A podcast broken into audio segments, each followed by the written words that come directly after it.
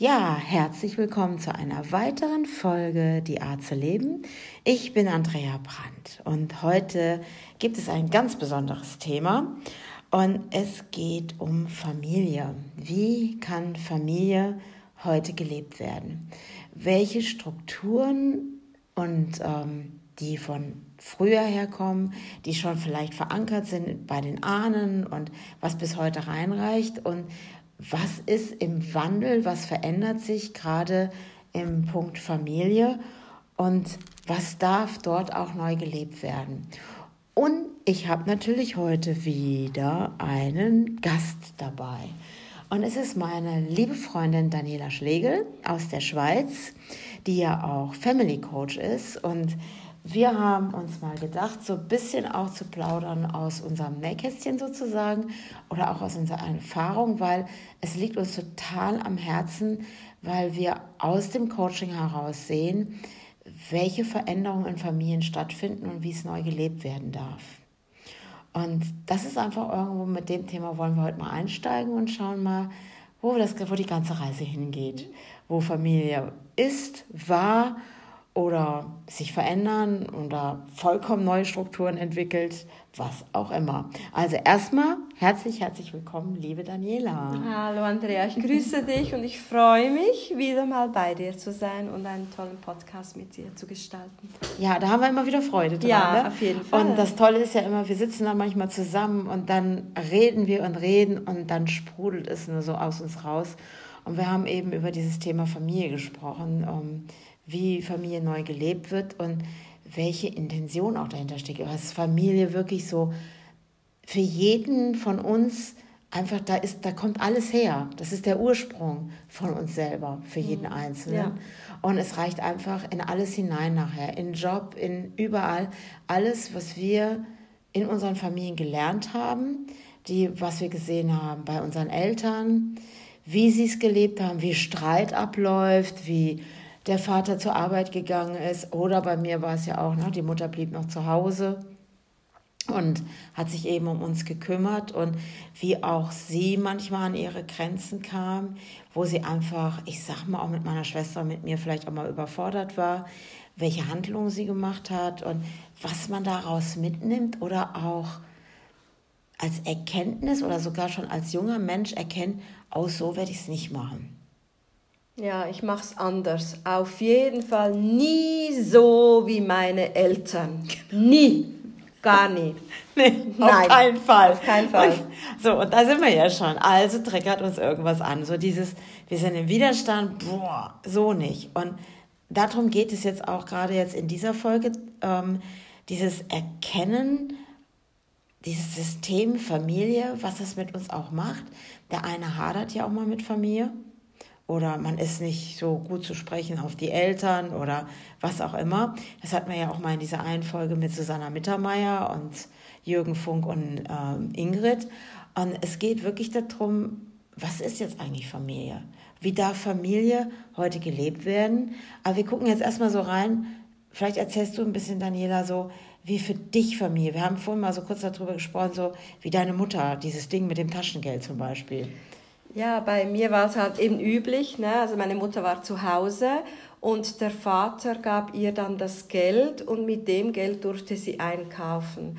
Und ich fand das immer so abstrus, weil ich gedacht habe, nee, also ich werde immer mein eigenes Geld haben und nie irgendwie bitten müssen, darf ich Geld haben, um einzukaufen.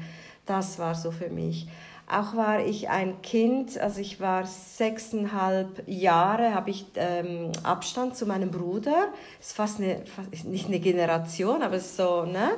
Und ähm, ich hatte sehr viele Pflichten auch, ne? Also ich habe sehr viel aufgepasst auf meinen Bruder und hatte Haushaltpflichten, ähm, mehr als andere und ähm, ja, also es war, war oft auf mich alleine gestellt und früher, das war so spannend, ich hatte immer so das Gefühl gehabt, lange, lange Zeit, ähm, ich wäre emotional verwahrlost aufgewachsen. Und es war so geil, dass mir irgendjemand mal auch die Frage gestellt hat, und was wäre, wenn du nicht emotional verwa ähm, verwahrlost aufgewachsen, wenn du das so nimmst, sondern was wäre, wenn dir deine Mutter absolute Freiheit gegeben hat?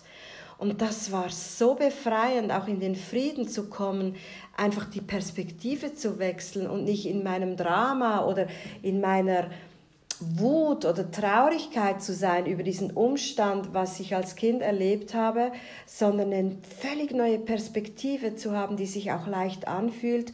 Und ich konnte so Frieden schließen, mhm. auch mit meiner Jugend. Und ja, ich habe viel Freiheit genossen. Also das ist ja schon, schon auch absolut irre, weil bei mir war es ja so, ähm, meine Eltern waren ja echt jung. Also sie waren ja 20 und ähm, hatten, waren natürlich viele Themen da zugange. Also ich bin ja wirklich in ein Familiensystem reingeboren worden. Mein Vater am Studieren, meine Mutter hat ihre Ausbildung abgebrochen und ähm, ja, und ich sag mal, der eine Opa war Bürgermeister, der andere Opa war Großunternehmer, Baufirma und allem. Und da ging es auch ganz viel ums Ansehen im Außen.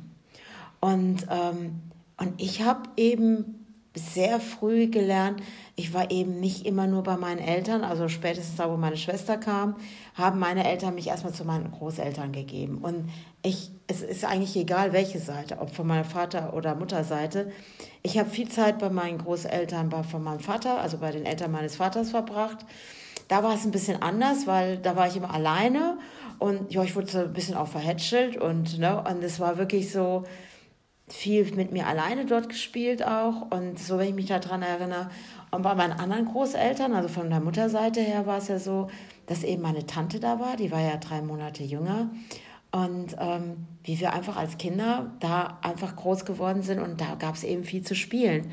Und für mich ist so, nur Eltern, mit denen zusammen zu sein, gab es für mich gar nicht. Ja. Weil ich eigentlich auf allen Ebenen irgendwo unterwegs war. Und trotzdem hat es mich, also meine eigenen Eltern, obwohl ich gar nicht so viel mit ihnen verbracht habe, habe ich immer so dieses Gefühl von einengend gehabt. Mhm. Das war immer so, dass ich manchmal das Gefühl hatte, so gerade auch bei meiner Mutter, wenn die mich umarmt hat oder so bestimmte Forderungen gestellt hat, hatte ich immer das Gefühl, ich könnte nicht atmen. Ja. Oder mein Vater auch nicht wirklich präsent war, mhm. weil er ja eh immer unterwegs war zu arbeiten. Und bis er mal nach Hause kam, hat er eh schlechte Laune gehabt.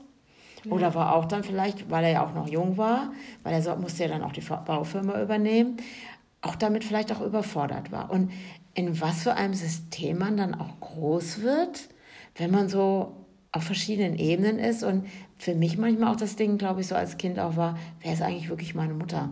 Ja. Bei mir war noch interessant, weil mein Vater war Gastarbeiter. Ach. Ich bin ja 1969 geboren, da kamen ja dann die Italiener in die Schweiz und ähm, da waren auch meine Großeltern total im Widerstand, weil man heiratet ja keinen Cink. Mhm. Ne, das kommt von Cinque, weil die irgend, haben wohl immer irgend so ein Spiel gemacht, uno, due, tre, quattro, cinque. Und dann haben die Schweizer den Cink gesagt. Also interessante Wahl. Ne? Und ähm, da waren auch die Großeltern im Widerstand. Und mhm. ähm, ich war auch nicht geplant. Das heißt, in Italien, ne? also du kannst nicht eine Frau schwängern und die dann sitzen lassen, sondern du heiratest heiratest die jetzt. Im Also es war äh, viel Zwang auch dahinter und mhm. den Familienwerten mhm. von Italien oder von wo auch immer ähm, mussten, äh, haben sich, also vor allem mein Vater hat sich extrem untergeordnet und hat sich quasi hineingeschickt. Mhm. So. Und ähm, ich habe super Kontakt zu meinen italienischen Verwandten, da blühe ich auch total auf. Es ist einfach so spannend zu sehen, welche Erwartungen du als Sohn, als Tochter erfüllen tust, obwohl es vielleicht nicht deine erste Wahl ist und wo nimmst du dich wahnsinnig zurück und lebst vielleicht ein Leben, was dich nie erfüllt. Also das ist schon, ich finde das sehr spannend. Also, weil wir sind jetzt aus unterschiedlichen Familien, nun mal. Wir haben uns ja getroffen, aber manchmal haben wir auch manchmal das Gefühl, also manche Dinge ähneln sich auch bei uns. Ne? Und, ähm, und ich glaube, was auch wirklich, also eben bei mir auch immer sehr präsent war, was ich irgendwann mal auch erkannt habe, weil es ja eben auch mal in meinem Kopf gedreht wurde, ich habe irgendwann entdeckt, ähm, ich war einfach mit meiner Energie, mit dem, was ich bin, mit auch schon, vielleicht auch in jungen Jahren, was ich für Ideen einfach hatte oder was ich geäußert habe, war ich manchmal meinen Eltern zu viel. Und dieses zu viel wurde manchmal von meinen Eltern definiert als Unruhe. Also meine Präsenz war ihnen vielleicht auch zu viel und eben auch als Wut definiert wurde. Sei nicht so wütend, Andrea. Genau, und, so, und dann kommt jetzt dieser berühmte Satz, ja. geh mal auf dein Zimmer. Ach, wie toll. Ja, ja okay. so und beruhig dich da erstmal. Das auch noch. Ja, ja, also du kommst erst wieder aus deinem Zimmer raus, wenn du dich beruhigt hast. Wie lange dauerte denn das? Ja, nee, ich habe ja nicht gehört. Also da Ach muss ich ja so, zu sagen. was wieder also eigensinnig. Ich, ja, ne? ich habe mich ja dem widersetzt, weil Zimmer ist ja langweilig. Da kannst du ja nichts machen. Also, was habe ich gemacht? Und ich, ich meine, da war ich echt jung. Also ich kann mich daran erinnern, auch schon mit fünf Jahren ähm, bin ich dann losgestiefelt und bin in den Wald gegangen alleine. Wow. Weil es gab da nämlich so einen Hochsitz, ne? weil der, andere, der eine Opa war ja auch Jäger, den kannte ich diesen Hochsitz. Und da bin ich immer hingegangen und bin da mit meinen fünf Jahren dann schon da hochgekrabbelt und da war dann Ruhe. Weil da war ich dann, da war meine ganze Energie oder das, was ich einfach bin, da durfte ich einfach sein. War es denn Wut oder was war es denn genau? Also was war das? Also das, es war einfach es Energie. War? Ich war einfach voller Energie und Tatendrang. Und deine Eltern haben es dir als Wut verkauft? Ja, genau, weil es passte nicht ins System für sie. Weil ich sage einfach mal, sie waren ja mit sich selbst auch unwahrscheinlich beschäftigt. Ja. Und ich sage einfach mal, dann kann es auch mal so ein Störfaktor sein. Weil ich meine, heute nennen wir andere Dinge das so, aber dieses, ich glaube, das hat auch mein, ähm, meine Patentante hat mir das gesagt. Das hat die mir sogar letztes Jahr erst erzählt. Die hat zu mir gesagt, weißt du, Andrea, du warst schon immer anders. Es, es, ist spannend, weil was ist denn anders? Weil ja. für mich denke ich, na, wieso, was heißt denn hier was anders? Für ein Kompliment, oder? Äh, äh, ja, also ich meine heute, also als Kind ja. habe ich wahrscheinlich immer gedacht, wenn die vielleicht zu mir gesagt haben, du bist anders, habe ich wahrscheinlich da gesessen und habe gedacht, hä, wie meint ihr das? Weil ich bin doch ich. Ja. Und ich glaube, als Kind hatte ich eben noch dieses Ich. Nur irgendwann, wenn du das immer wieder zu hören bekommst und dass du zu viel bist, dass du angeblich wütend bist, irgendwann versuchst du ja, dich anzupassen. Du versuchst ja, ich würde es jetzt mal ein bisschen mit Anführungsstriche oben machen, in einem System zu überleben. Ja, auf jeden Fall, ja. Weil du versuchst dich diesem System irgendwann, weil in dem Fall muss ich sagen, Eltern sind einfach mächtiger. Ja.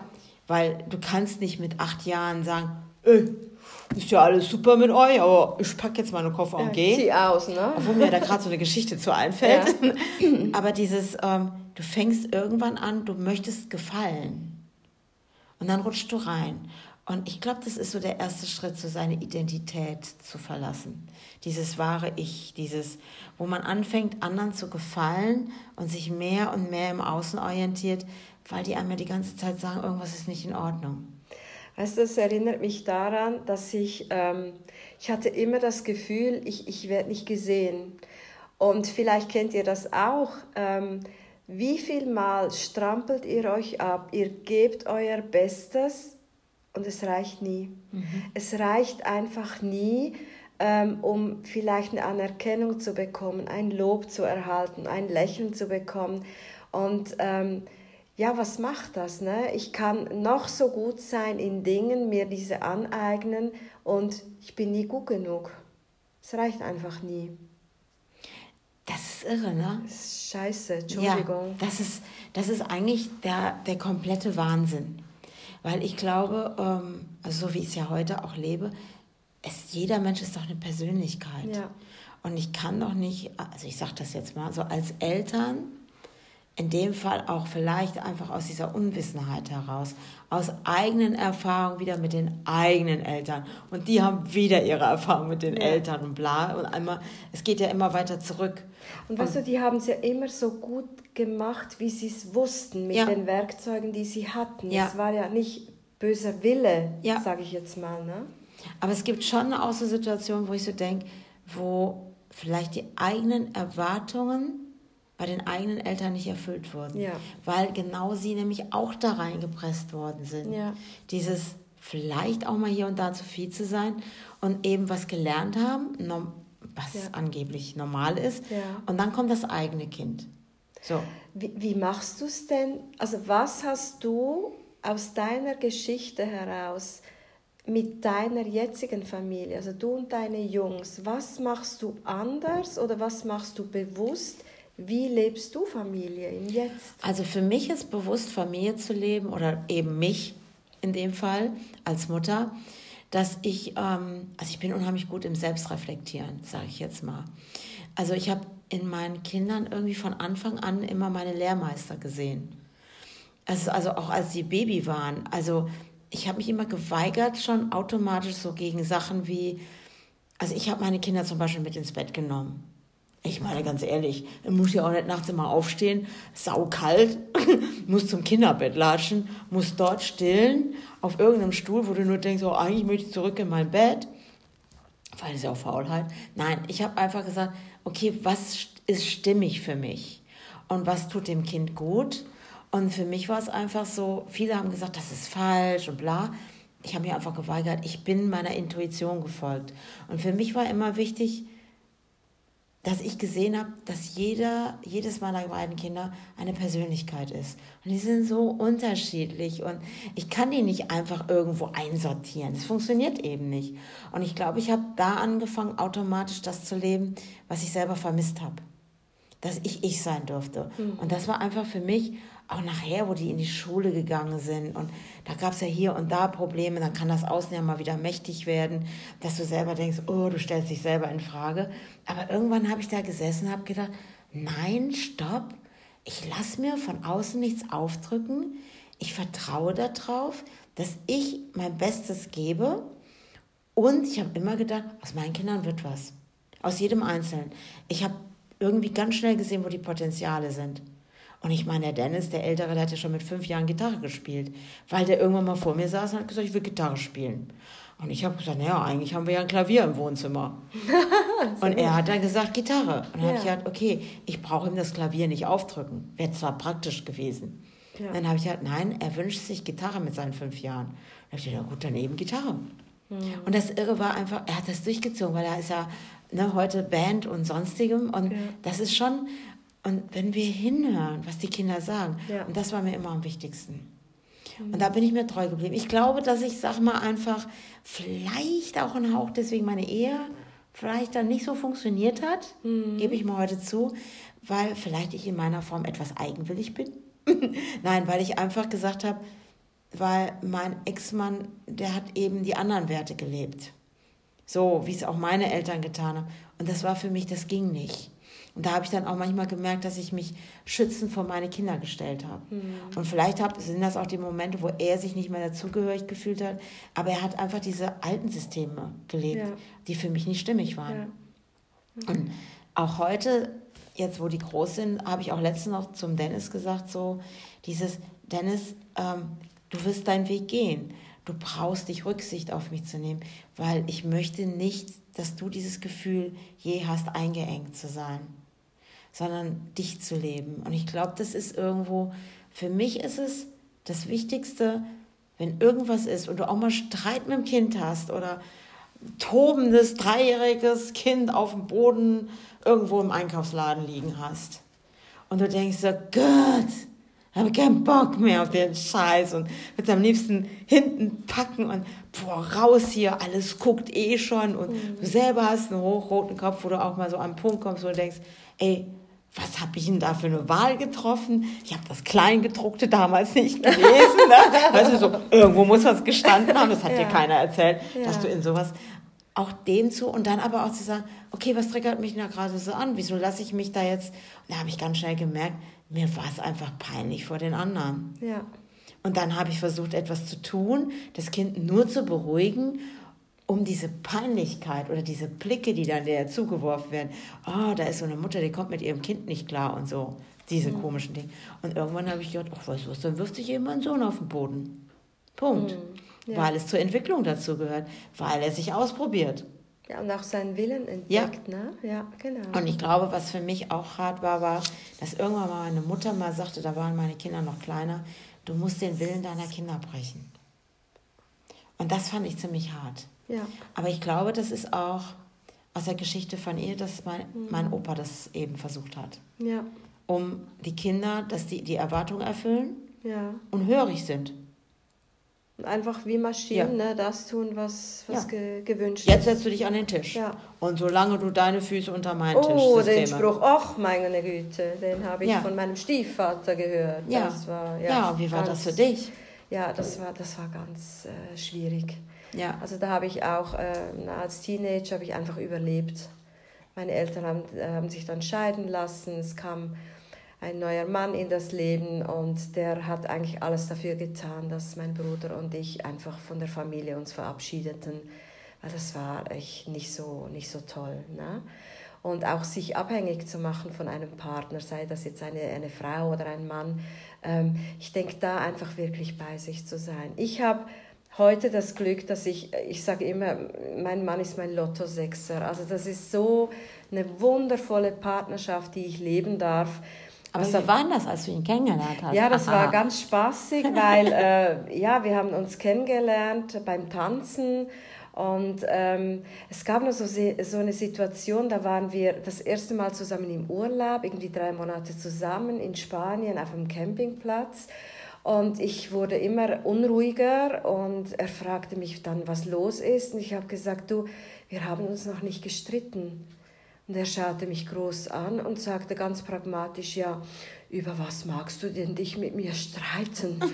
und da habe ich begriffen, aha, Streit ist gar nicht die Normalität. Und ähm, dieses liebevolle, wertschätzende auf Augenhöhe, das hat mir mein Mann echt geschenkt und äh, da bin ich ihm heute noch dankbar. Mhm. Auch ähm, ja, und, und äh, als wir dann unseren ersten Sohn bekommen haben, da war ich wahnsinnig unsicher. Ich wusste, es gibt ja keine, keine Gebrauchsanleitung für Kinder. Nee. Du kannst ja auch Eltern sein nicht, nicht lernen. Dass da, du bist, plötzlich ist das Kind da.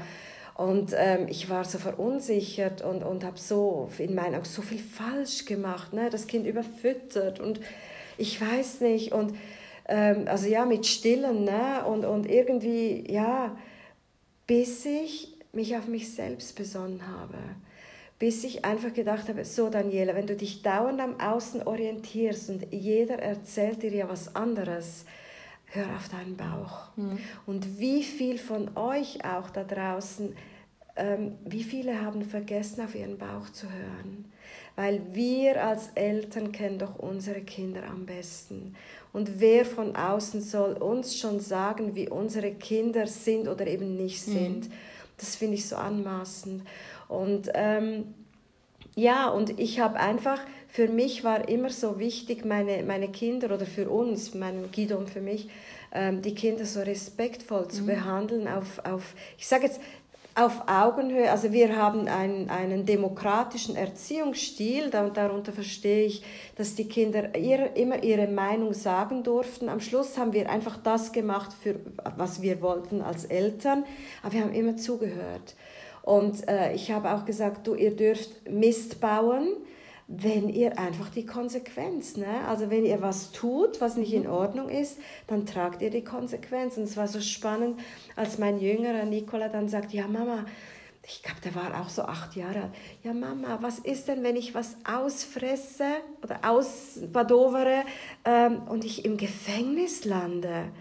Dann habe ich gesagt, ja gut, dann bist du im Gefängnis und ich bringe dir deinen Geburtstagskuchen ins Gefängnis. Aber wenn du was angestellt hast, dann stehst du dazu.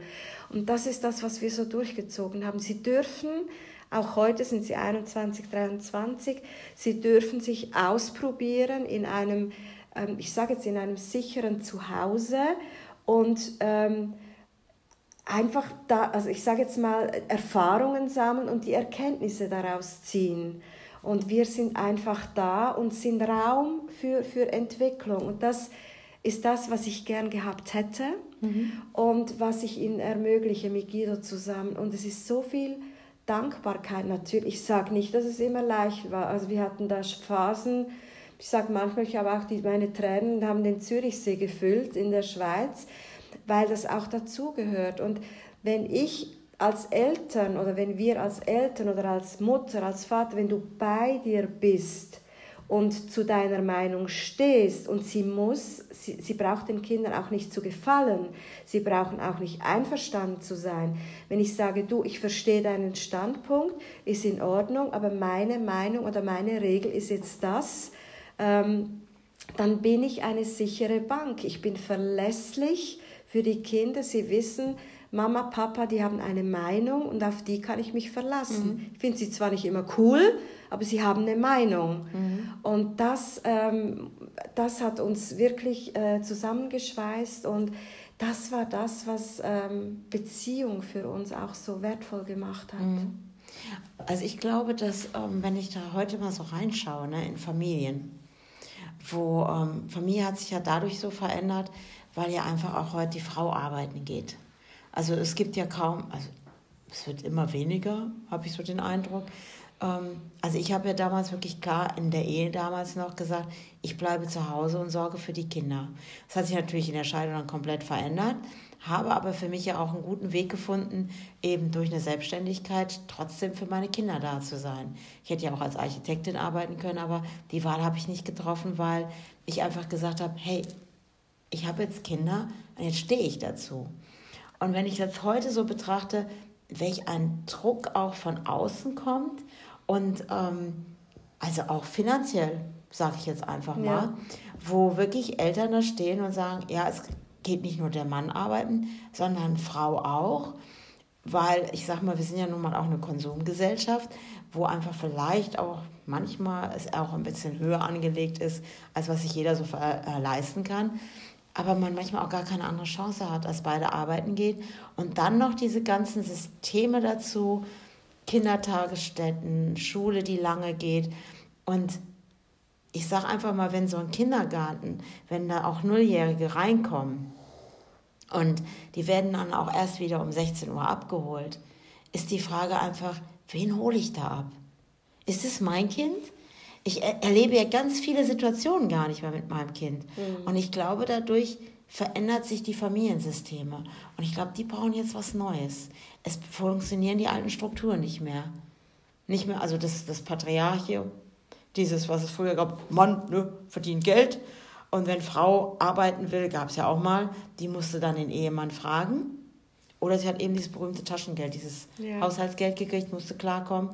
Und was heute ist, ist ja passt ja nicht mit zusammen. Und trotzdem versuchen die Leute, die alten Regeln, die alten Familiensysteme in das Heute immer noch zu projizieren. Es bräuchte ein Download, ne? Also jo. wirklich so, mhm. ja, was auch immer ist, ähm, wo ich mich auch frage, die, die Frauen, ich sage jetzt mal, ne, dieses, ich muss perfekt sein. Mhm. Ich muss perfekt sein im Beruf, als Mutter, als Ehepartnerin oder Lebenspartnerin ähm, im Haushalt. Mhm. Alles muss perfekt sein. Und dieser Druck, der lastet. Ja. Und auch, auch das Gefühl zu haben, ich muss es alleine machen. Ich muss mir beweisen als Frau, dass ich das alleine stemmen kann, dass ich das kann. Mhm. Ähm, und was wäre, wenn es wieder ein Wir wird?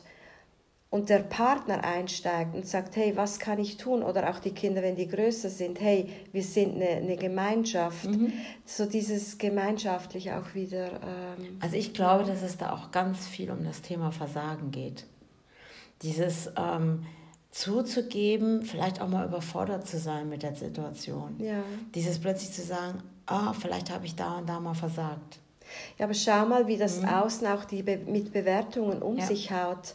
Und da denke ich einfach, ähm, wenn wir bei uns bleiben und weil das Außen bewertet eh, ähm, die, ne, die geilen sich daran ja. auf, dir zu sagen, wie scheiße du bist, was du nicht hinkriegst, was mhm. du nicht gut machst. Und wenn ich mich darin verliere, dann, dann gehe ich kaputt. Und auch die, ich sage jetzt, die, die, die Familien zu stärken und zu sagen, hey, schaut bei euch, wenn es für euch funktioniert und es für euch richtig ist, dann kann ich auch mal fünf gerade sein lassen. Dann, dann ist halt eben mal nicht gestaubsaugt oder was nicht perfekt. Mhm. Scheiß drauf, ja. macht nichts. Ja. Und da, ähm, ja, und warum halte ich, also ich sage jetzt mal, warum wähle ich Personen in mein Leben, die mich kritisieren? Was wäre, wenn ich eine Wahl habe, auch jemanden stehen zu lassen? Aber das kann ich dir beantworten. Ja, sag mal. Warum wir das wählen. Ja, sag mal. Weil wir damit groß geworden sind. Weil wir haben Eltern gehabt, die angefangen haben, uns zu kritisieren. Die uns gesagt haben, was wir falsch machen. Und irgendwie wird das dann verankert im Unterbewusstsein. Also wenn wir nicht dahin gucken, sondern weiterleben, ziehen wir genau diese Muster, diese Systeme wieder in unser Leben, dass wir wieder Menschen finden im Außen, die uns kritisieren, weil wir dieses Muster gelernt haben. Wir erfüllen eigentlich das, was wir gelernt haben, kreieren wir uns immer wieder aufs Neue, um dieses System wieder zu erfüllen. Hört um sich schräg beweisen. an. Ja, genau. Ja, genau. Hört sich schräg an, aber ja. es ist so. Ja. Also ist doch die Konsequenz, also das ist das so, was ich so sehe für mich, dieses ich habe hingeguckt. Mhm. Ich habe hingeguckt, was habe ich gelernt in meiner Familie. Es gab auch mal Situationen, dass ich weiß gar nicht mehr, es war, ich weiß nicht welcher von beiden Söhnen, wo ich plötzlich so in Rage gekommen bin durch Wut, weil irgendwas gewesen ist. Und auf einmal habe ich an, in der Sekunde plötzlich gemerkt, wow, jetzt rede ich gerade wie meine Mutter. Oh, was ist das denn? Das bin ich doch gar nicht. Was habe ich denn da abgekauft? Das kann ja. Und ich habe im Streit gestoppt. Ich meine, mein Sohn, mein Sohn war da total in der Erwartung, okay, jetzt kommt was. Mhm. Und ich habe mich selber in dem Moment, ich sag mal, gestoppt, weil ich erkannt habe, was tue ich denn da? Das bin ich gar nicht.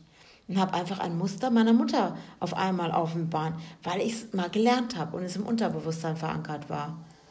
Und das ist ja das Irre. Alles, was da drin verankert ist im Unterbewusstsein, ähm, ist so, wenn ich da nicht hingucke, ja. dann verändere ich auch nichts. Lass uns doch, was, was können wir denn den Eltern mitgeben? Also das Wichtigste finde ich doch einfach, wir haben eine Wahl. Mhm. Wir haben eine Wahl, was äh, zu fragen auch, oder was wäre, wenn das Leben eine Frage wäre? Mhm. Was brauche ich als Mutter oder als was auch immer, ähm, damit ich mich gut fühle, damit es mir gut geht? Also ich habe jetzt gerade so ein Bild vor mir. Ja. wir sind ja Astrid, Lindgren-Fans, ne? Michel aus Löhneberger. Michel hatte mal wieder was angestellt, ne? Und der Vater, wo dieses Michel! Und der ist ja immer gerannt in seinen Schuppen, Schuppen ja, genau. und hat ja seine Holzfiguren geschnitzt. Ja, genau. Und manchmal gibt es Situationen, wenn das Außen zu mächtig wird ja. und wir es nicht verstehen, was die gerade von uns wollen. Ja. Auch wenn wir vielleicht mal den Kopf in die Suppenschüssel gepackt haben und da festgesteckt haben oder wo auch der Vater nachher auch glückselig war, als Michael ja aus der Suppenschüssel wieder raus war. da war es natürlich doof, weil die Suppenschüssel kaputt war. Also gab es ja wieder Ärger und es gab wieder dieses Michel und ab in die, diese Schuppen, Schuppen und wir schnitzen wieder. Aber ab und zu mal in so einen Schuppen zu laufen und eine Runde zu schnitzen, sage ich jetzt mal so symbolisch als Metapher, mhm. Und da in die Stille zu kommen und nachzudenken, was passiert hier jetzt gerade? Und jetzt kommen wir dann zu diesem berühmten Satz, wem gehört denn das jetzt hier überhaupt gerade? Mhm. Weil ganz ehrlich, dieses Gefühl oder ja, Emotion, ja, genau. die Ansicht, die Meinung. Oder dieses Unwissen zum Beispiel den Hühnern, ja. die ähm, Kirschen zu geben, die ja eigentlich für dieses Fest gewesen ist, Ach, was ja so zu Alkohol, waren, ne? als sie dann so besoffen ja, genau. waren. Ja, mein Gott, da haben wir dann mal vielleicht als Kind nicht gewusst, was, weil wir es nicht ja. wussten, weil wir keine ja. Ahnung von Alkohol hatten. Ja. Sage ich jetzt mal in dem Fall wie bei Michel. Und dann sollte er für etwas bestraft werden, weil er eigentlich gar kein Thema mit hatte, weil es ja ihm nicht bewusst war. Ja. So, und in diesem Moment auch mal zu sagen, okay, wem gehört denn das jetzt? Mhm. Gehört es mir oder gehört es jemand anderem? Mhm. Und warum reagiert die Person auf der anderen Seite so? Ja. Und dann herauszufinden, wenn es doch nicht mir gehört, mhm. Dann brauche ich das doch auch nicht zu leben, weil es doch der anderen Person genau. gehört. Ja. Und ich glaube, das ist so, wenn man sich das vielleicht mal immer öfters sagt. Ich denke, diese Frage bringt ein, einem immer mehr zu sich selber. Ja. Ja, auf jeden Fall. Das ist ganz ein guter Hinweis, ja. Ja, und ich, also für mich war immer das Wichtigste, okay, meine Handlungen zu gucken, was mache ich da. Ja, wirklich zu sagen, okay, oder mein Kind triggert mich an oder irgendwas in der Art. Und ja. ich habe irgendwie immer gedacht, und wenn ich mich eben in diesen Schuppen zurückgezogen habe, meine mhm. Holzfigur geschnitzt habe, ja. weil ich habe das wirklich gemacht, ich bin dann rausgegangen aus der Situation. Mhm. Und dann habe ich da gesessen und habe gedacht, okay, was passiert hier gerade? Um was geht's hier? Mhm. Und dann habe ich geguckt. Ja. Und ich glaube, das ist für mich persönlich der Schritt, um auch in diesem System heute ja. Familie neu zu leben. Ja. Und wie du vorhin schon sagtest, einfach auch mit Vertrauen. Ja, Vertrauen und auch ja, auch seine Frau, sein Mann stehen, auch als mhm. Eltern. Ja. Und nicht immer, ich sage jetzt mal, in diese Symbiose zum Kind zu gehen und die Schmerzen oder alles, was da ist, vom Kind zu seinem zu machen, mhm. sondern wirklich auch als Eltern bei sich zu bleiben. Und ja, es kann sein, dass die Kinder dich mal scheiße finden dürfen mhm. sie auch. Mhm. Ne?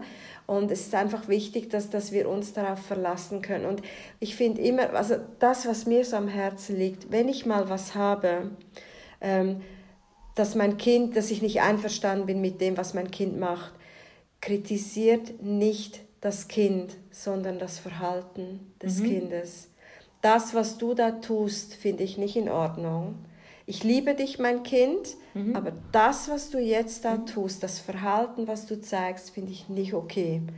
Und, und dann aber nicht auf kind, die Persönlichkeit Genau, gehen, und dann ne? vielleicht auch das Kind wirklich dahin führen, dass es selber in die Lösung kommt. Absolut, ja. Weil ich glaube, das ist nachher das Geheimnis. Ja, was brauchst und, du, Kind? Ja, ne? So, genau. Ja. Und dann einfach zu zeigen, was kann jetzt verändert werden? Ja, genau. Und ich glaube, wenn ich jetzt so mal an Michel denke, mir kommt ja. jetzt gerade so die Mutter in diesem Stück, ja. die war ja immer diejenige, die mal alles aufgeschrieben hat, ne? Und die ja hergegangen ist und hat ja in dem Moment, wo sie es aufgeschrieben hat, die Situation nochmal ähm, reflektiert. Sie ist ja echt nochmal reingegangen und hat geguckt, okay, was macht der Michel da eigentlich?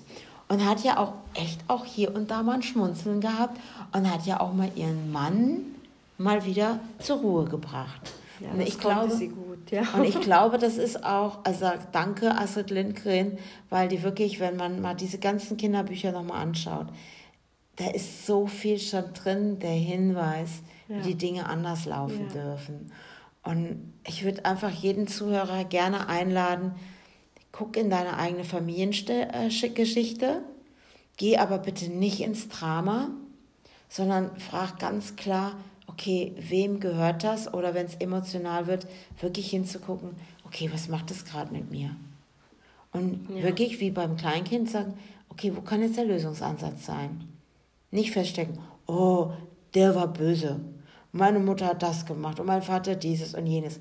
Die ja, dann bin ich nicht mehr bei mir. Ja. Na, dann bin ja. ich nur bei den anderen ja. und das ist nicht der und Beitrag für sich Ich selber. lebe weiter Opferdenken. Absolut. Und, und lebe dann weiter auch das, dann würde ich einfach sagen, dann hat das System gewonnen. Ja, ja.